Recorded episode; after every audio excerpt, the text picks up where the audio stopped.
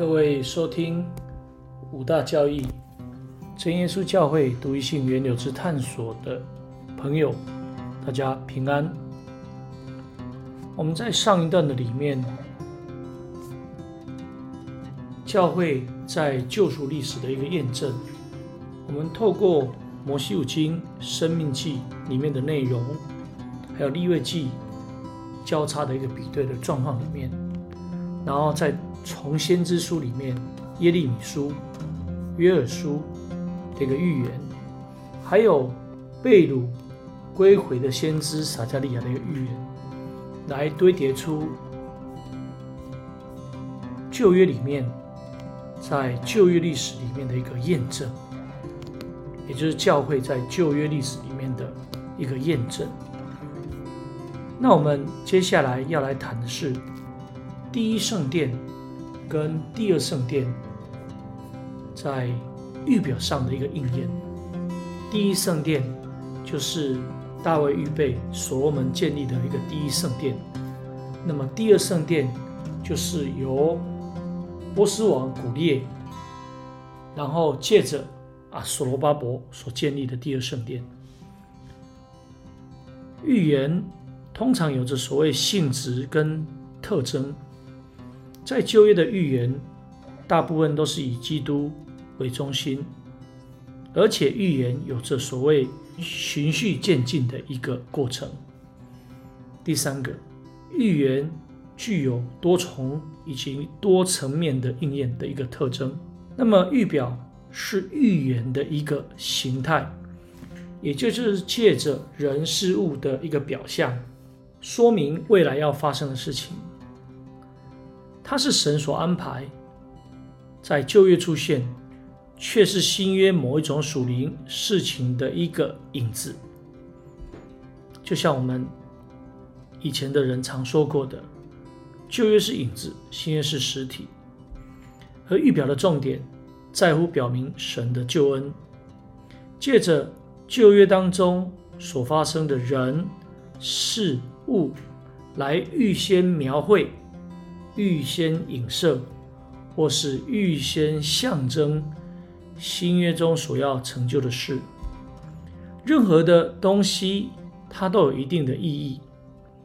如果这个意义之外还有另外一个意义，那我们就称它为象征或是表记。那这个原则是什么呢？第一个，圣经已经解释的象征。进一步研究成为象征的基础。第二，象征的双重意义以及特性。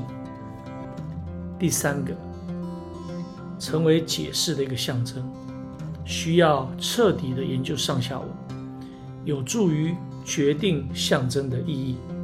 举例来讲，用着逾越节的羊羔来象征着基督的牺牲，或者是主耶稣在。设立圣餐的时候，说：“这是我的身体，这是我的血。”饼所象征出来的意义就是基督的身体。那么，在这一段的里面，也就是第一圣殿和第二圣殿的预表性的应验，我们就会用着所谓的象征性的意义来描绘里面的内容。我们从以赛亚书里面可以看到，它总共有好几首的诗歌，总共有四首诗歌。那关于葡萄园之歌，它分别记载在五章哎十七章的里面。那在这第五章的诗歌里面，可以看见五章一节里面看见以赛亚为着我所亲爱的神唱歌，而。歌中的内容是论到葡萄园的事。从以赛亚书五章七节可以了解到，葡萄园是象征以色列家，而树是指着犹大人。再从先知书的何西阿书里面十章一节，它的背景大约与以赛亚先知所描述南朝的王在时代上是。比较相似的，因为都有着所谓的西西家。所以可以借着神的葡萄园来说明联合以色列王国的建立，以此来表明当时大卫预备所门所建立的第一圣殿。从以赛亚书的内容可以看到，是神亲自刨挖园子，捡去石头，栽种上等的葡萄树，在园中盖了一座楼，又压出压酒池，是出于神救赎经纶的一个体现。但我们而后可以知道，南北朝分裂之后，分裂的北朝借着河西亚先知的眼光。可以看到当时的朝代有几种问题。第一个，增添了许多的祭坛；第二个，造了许多不是敬拜独一真神的美丽柱像；第三个，心怀恶意；第四个，不敬畏神。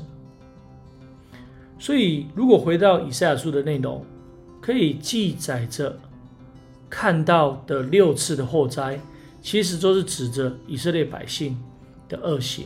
那被掳前后属神的先知，不管是宫廷的先知，或是神的先知，都针对当时的君王、先知、祭司、百姓来做出指证，甚至先知说明从上至下都是贪婪的。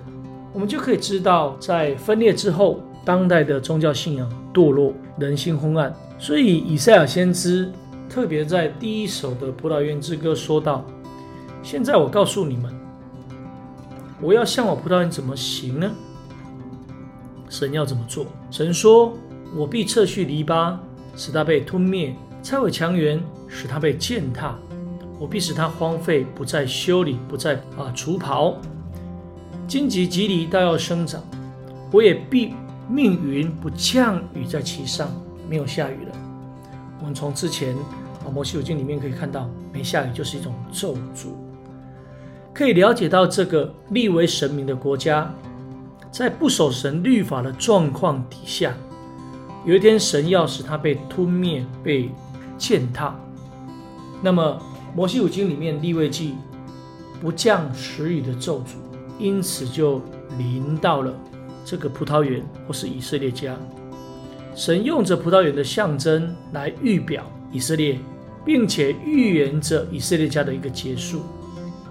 而历史的记录，我们就可以看见，分裂的南北朝确实在公元的七二二年，以及公元的五八六年，借着亚述以及巴比伦来毁灭他们，并且巴比伦王亲手拆毁圣殿。圣殿被火焚烧，所以第一首葡萄园之歌可以从列王记历代志下的内容看到，圣殿会被拆毁。它也真的借着啊预表当中的一个象征来实现就应验在第一圣殿。好，那我们今天的分享就到这里。那么在下一段里面。我们会继续来谈谈第二首《葡萄园之歌》。第二首《葡萄园之歌》就象征重建。